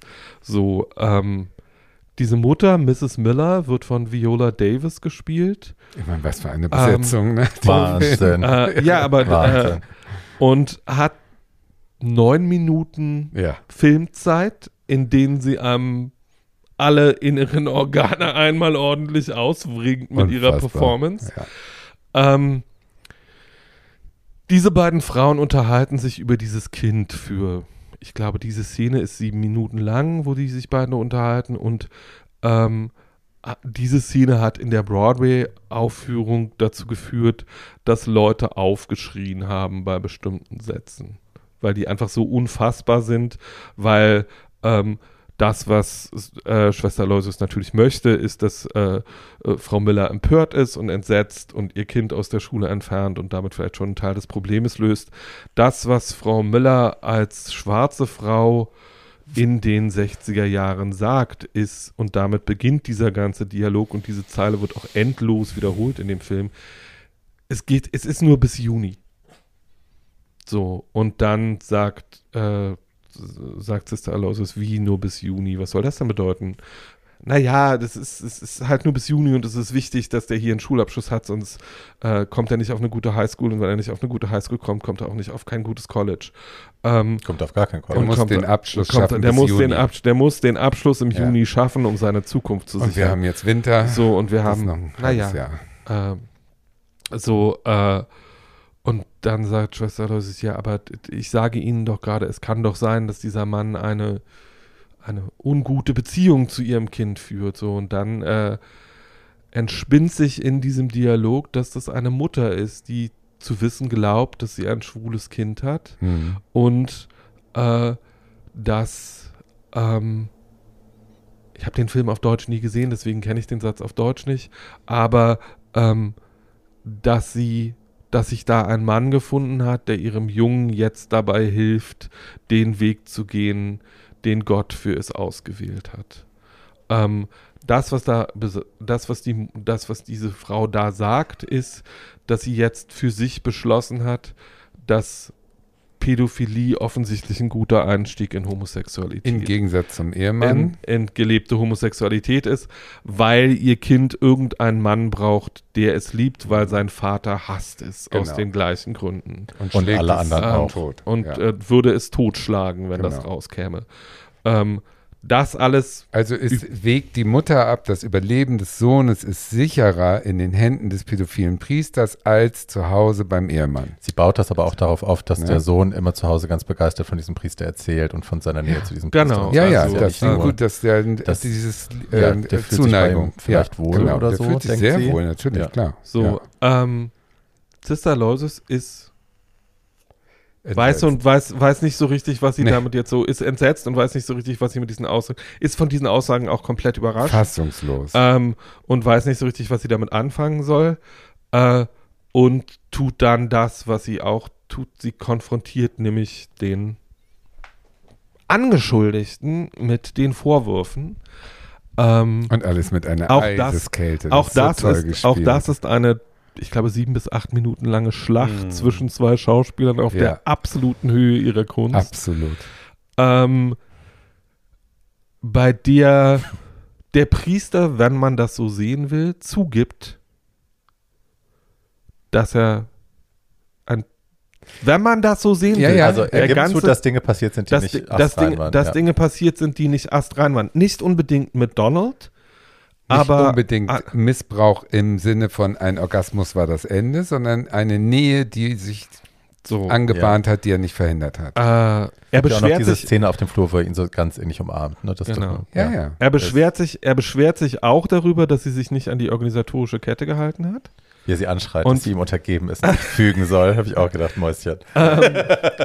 Und Nicht mit Meryl. Ähm, Und sie lügt ihn an, Ja, um ihn zu einem Geständnis zu bewegen. geile Sau. Ähm, Was sie schafft. und was sie. Gute Frage. Ja, Äh, äh, weil am Ende des Films kann man für sich selbst entscheiden, was man da gerade gesehen hat und auf welche Seite man sich jetzt stellt. Deswegen ist das Buch so unglaublich und deswegen ist der Film so unglaublich, weil du am Ende nicht genau, du musst für dich selbst entscheiden, welchen Film du da gerade gesehen hast, weil der Film tut es nicht für dich. Ähm, und ich finde das hoch, äh, das, was ich an dem Film so spannend fand, ist, dass er all diese Verästelungen und diese komplizierten inneren Mechanismen der Organisation Kirche, äh, auch wenn es ein komplett fiktives, äh, eine komplett Ja, fiktive so Schule gut. mit einem fiktiven Nonnenorden, den es nicht wirklich gibt, äh, ist und die auch fiktive äh, Nonnengewänder tragen und so. Also diese Habite sind äh, von einer brillanten Kostümbildnerin erfunden worden und zusammengebaut. Ja, ja, das Äh, macht es aber so- gerade so gut, ne? Der kann das so exemplarisch daran zeigen. Und weil Shanley an ganz kleinen Stellschrauben dreht und die Eingebundenheit der Gesamtgesellschaft, der Nachbarschaft in diese Institution zeigt. Und äh, dass man zwischen, zw- dass der Film auch zwischen zwei Predigten erzählt wird, die äh, Vater Flynn hält. Einer ganz am Anfang des Films über Zweifel und dann die Predigt, mit der er sich von seiner Gemeinde verabschiedet. Ähm, und die Feinheiten, mit denen Seymour Hoffman dieses, diesen Mhm. entweder falsch Beschuldigten oder dieses Monster da spielt und wie er diese Zwischenräume offen lässt, ist absolut bemerkenswert. Ähm, der Film kann nur für diese Schauspielerleistungen geguckt werden, wenn man das möchte. Ähm, der Film ist aber auch eine große Infragestellung der Institution Kirche. Hm. Ähm, und äh, Shanley ist, sagt von sich selber, ich bin keine Frau, ich bin kein Mann, ich bin nicht schwul, ich bin nicht hetero, ich bin ich. Wer ist äh, jetzt Chandley? Der Autor und Ach so, Regisseur des okay. Films. Ähm, und ähm, sagt, den Vorfall, den er da beschreibt, hat es so nicht gegeben, aber er ist in einem Viertel und in einer Gesellschaft groß geworden, in denen es Vorfälle dieser Art gab und in denen das ähnlich funktioniert hat. Hm. So, ähm, ja, drei bemerkenswerte Filme zu einem extrem schwierigen Thema. Ich will noch eins sagen zu dem, zu Doubt. Ähm, ich habe das an anderer Stelle schon mal eingeworfen, will es aber hier jetzt nochmal tun, weil das äh, natürlich die, wir, diese, wir diesen Moment diesem Film schulden oder verdanken. Ähm, es gibt diese wahnsinnig tolle äh, Laudatio von Viola Davis äh, über Meryl Streep ja. Ähm, von den Golden Globes 2017, wo sie ihr den Cecil B. DeMille Award verleiht. Und sie bezieht ihre Beobachtungen über Meryl Streep, über diese Tage, die sie am Set von Dowd zusammen verbracht haben. Es waren ja nur ein paar. Ähm, da bezieht sie sich drauf. Und das, was sie über Meryl Streep als Schauspielerin, als Person sagt, das ist, also diese Rede müsst ihr gesehen Ja, haben. super. Es zieht mir jedes Mal die Schuhe aus. Ich, krieg, ich muss jedes Mal weinen, weil es einfach, also A, die Beobachtungsgabe, aber auch die Bewunderung, die dahinter steht, die Hochachtung, ähm, die Präzision, mit der sie spricht. Es ist einfach alles wahnsinnig schön und toll und groß und ich packe es euch in die Shownotes. Ja. Ihr müsst euch das anschauen. Ja. Man kann sich auch die, man kann sich auch die anschließende Rede von Frau Streep, die zwei Tage Gegen nach Trump. gegen, äh, die sich um Donald Trump dreht, Mm, die ist aber zwei Tage nach dem Tod von Carrie Fisher, die eine der besten Freundinnen von Frau Streep äh, war, stattfindet und die Streep im Prinzip ins Mikrofon röchelt, weil sie selber sagt, sie hat das ganze Wochenende geweint und geschrien, sie kann jetzt leider nicht so richtig reden. Ähm, auch das ist eine bemerkenswert und es ist die, ich glaube, es ist der erste Monat äh, der Trump Presidency. Auch das ist ein bemerkenswertes Zeitdokument. Ähm, und diese beiden Reden zusammen sind unfassbar. Es gibt bestimmt noch mehrere Reden, aber Vielleicht fällt dir auch noch einer ein. ja, genau. Also zu diesem Film nochmal.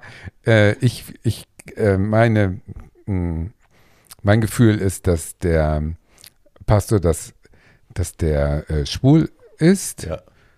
vielleicht pädophil, aber dass seine Absichten nicht ähm, auf Missbrauch aus sind. Das hatte ich das Gefühl. Also ich hatte das Gefühl, dass der da in seiner äh, in seiner Blase lebt, dass er ein guter Mensch ist und dass er gute Sachen macht fürs Kind, aber dass es jetzt um Sexuelles geht, weiß ich nicht so recht. Das habe Naja, ich aber die jetzt nicht so Tatsache, dass sie ihn damit überführen gehört. konnte, dass sie, ja, dass sie sagen konnte, ja, sie konnte ihn überführen mit einem Gerücht von Don't früher. spoiler it. naja, ist da eh vorbei. Ja. Ähm, Das ne, stimmt schon, dass da was vorgefallen ist, es muss weswegen ja was er passiert versetzt sein, worden ansonsten ist. Naja gut, ja vielleicht ist er auch ködern der Predator. Auf jeden Fall ist sie ja das Monster im Film, also die böse, äh, eiskalte, superdominante, rückwärtsgewandte, erzkonservative Kuh, die aber tatsächlich ja doch die gute ist, Mhm. weil sie eben ihre Kinder schützt vor diesen möglichen Missbrauch. solche Frauen oder solche Menschen braucht Und das ist in auch so toll,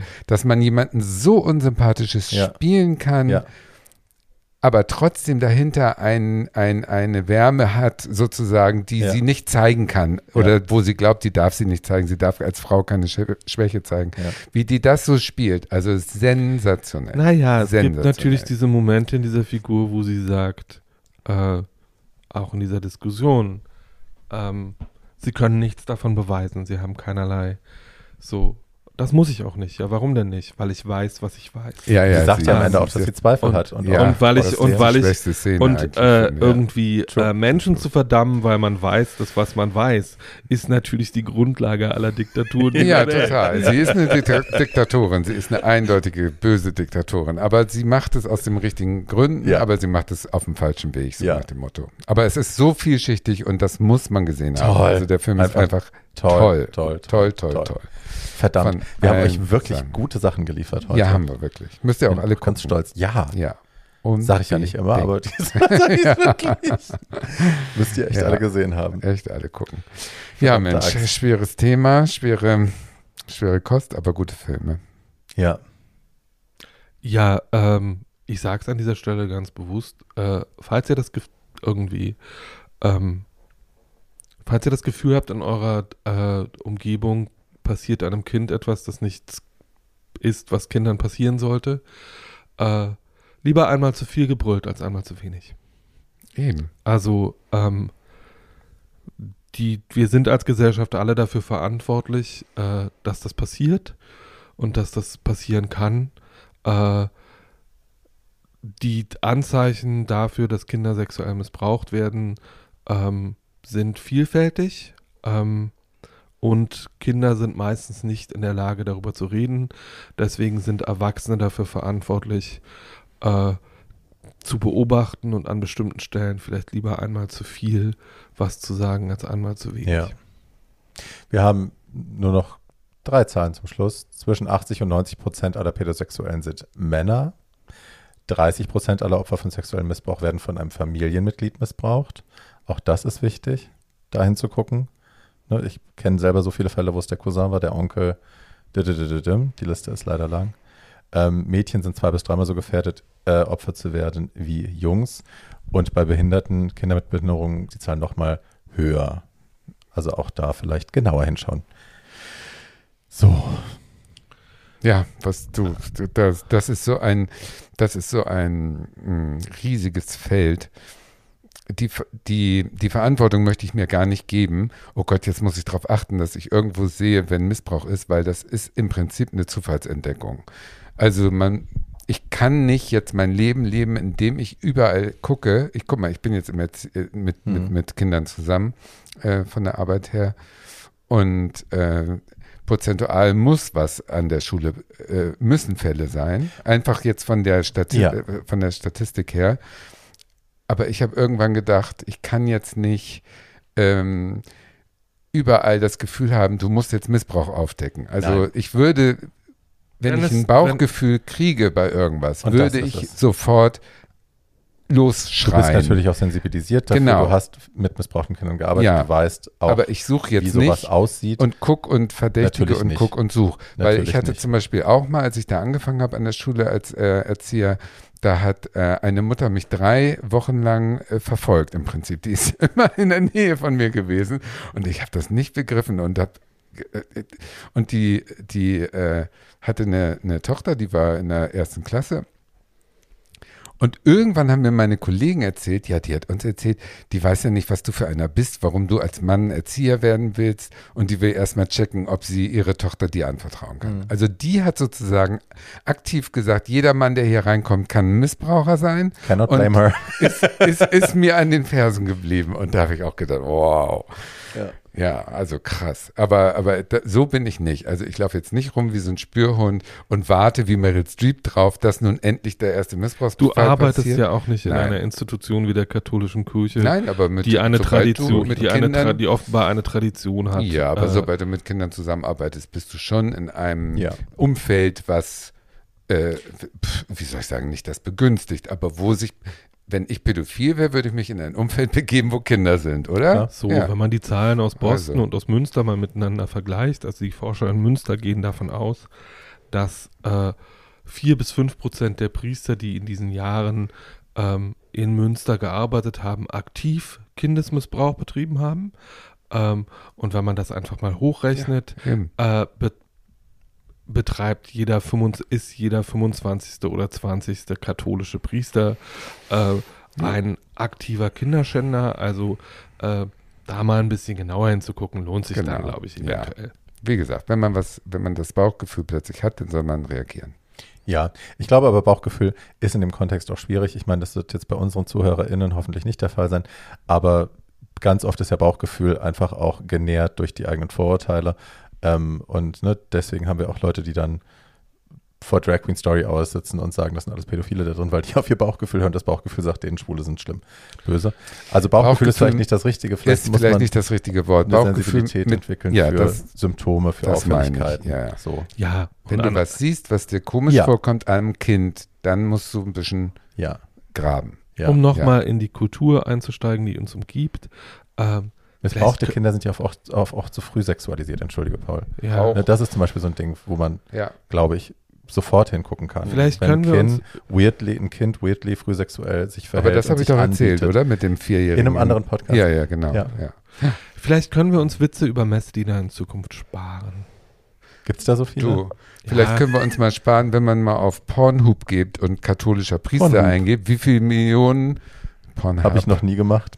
Wie viele Millionen, nee, du also siehst einfach, alle, Kati alle Cardinal-Pornos oder was auch immer, es right. ist äh, dauernd oh, right, right, sind irgendwelche ähm, äh, äh, Sexszenen mit kirchlichen Hintergrund gibt es eine Million. Also das scheint ein beliebtes äh, Abwechsding zu sein.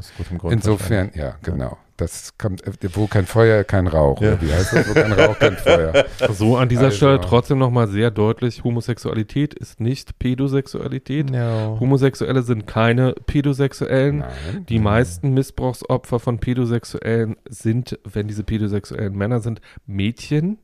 Ähm, ja. Und äh, Ach, deswegen warst du vorhin so empfindlich. Ja. Ja, das ähm. wollte ich damit auch nicht sagen.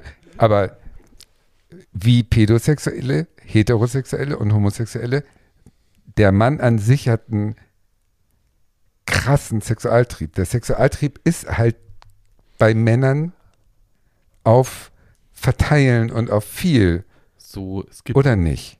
Jetzt, ich Findest du das lasse das falsch? jetzt einfach so, nee, ich lasse das jetzt einfach so stehen.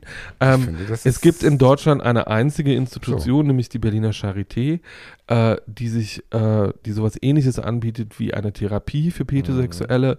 Ähm, äh, vielleicht äh, ist es eine gute Idee, die äh, in die Shownotes zu stellen, die Kontaktdaten. Ähm, und ähm, äh, wenn ihr nochmal, äh, so wenn ihr irgendwo in eurer Umgebung ein Kind seht, das von dem es möglich ist, dass es ein Problem hat, äh, helft ihm, wenn ihr das irgendwie könnt oder äh, beobachtet das genau. Und wenn ihr einen Mann kennt, der ein Problem hat, ähm, ist es vielleicht und der nicht Täter werden möchte, darf, viele Pädosexuelle wollen das nicht, äh, dann kann man ihm äh, die Kontaktdaten der Charité geben. Die sind vielleicht in der Lage, ihm zu helfen. Ja. Gut. Gut oder nicht gut, aber so hören wir jetzt auf. Was sollen wir nochmal erzählen? So, beim nächsten Mal wird es wieder ein bisschen, beim nächsten Mal wird wieder Ich ein habe so einen bisschen, Film gesehen, der heißt Spotlight. Soll ich über den? Ich habe so eine Rede gehört. beim nächsten Mal, beim nächsten Mal wird es wieder ein bisschen unterhaltsamer. Äh, Nein, bis dahin äh, könnt, und es gibt ja auch viele andere Folgen, die äh, nicht so schwer sind wie Ja. diese. Äh, bis dahin könnt ihr trotzdem äh, uns weiter äh, 5-Sterne-Bewertungen überall hinterlassen, wo ihr uns hört. Äh, ihr könnt diesen Podcast teilen, ihr könnt euren Freunden und Freundinnen davon erzählen. Folgt uns bei Spotify. Da freuen wir Genau, uns. folgt uns bei Spotify. Yes. Äh, Wenn ihr Anregungen habt, Kritik, wohlgemeinte Ratschläge, Kochrezepte oder ähm, Penisbilder, passt super heute. in die Folge. Ich Ja. wollte es jetzt heute nicht sagen. Dann schickt ihr das Ganze bitte an to to the young podcast at Oh, gmail.com. Das Wort to ersetzt jeweils mit der Ziffer 2 und wir hören uns dann in zwei Wochen wieder. Paulchen sagt ein Wort. auf Wiedergehört. Tschüss. Tschüssi.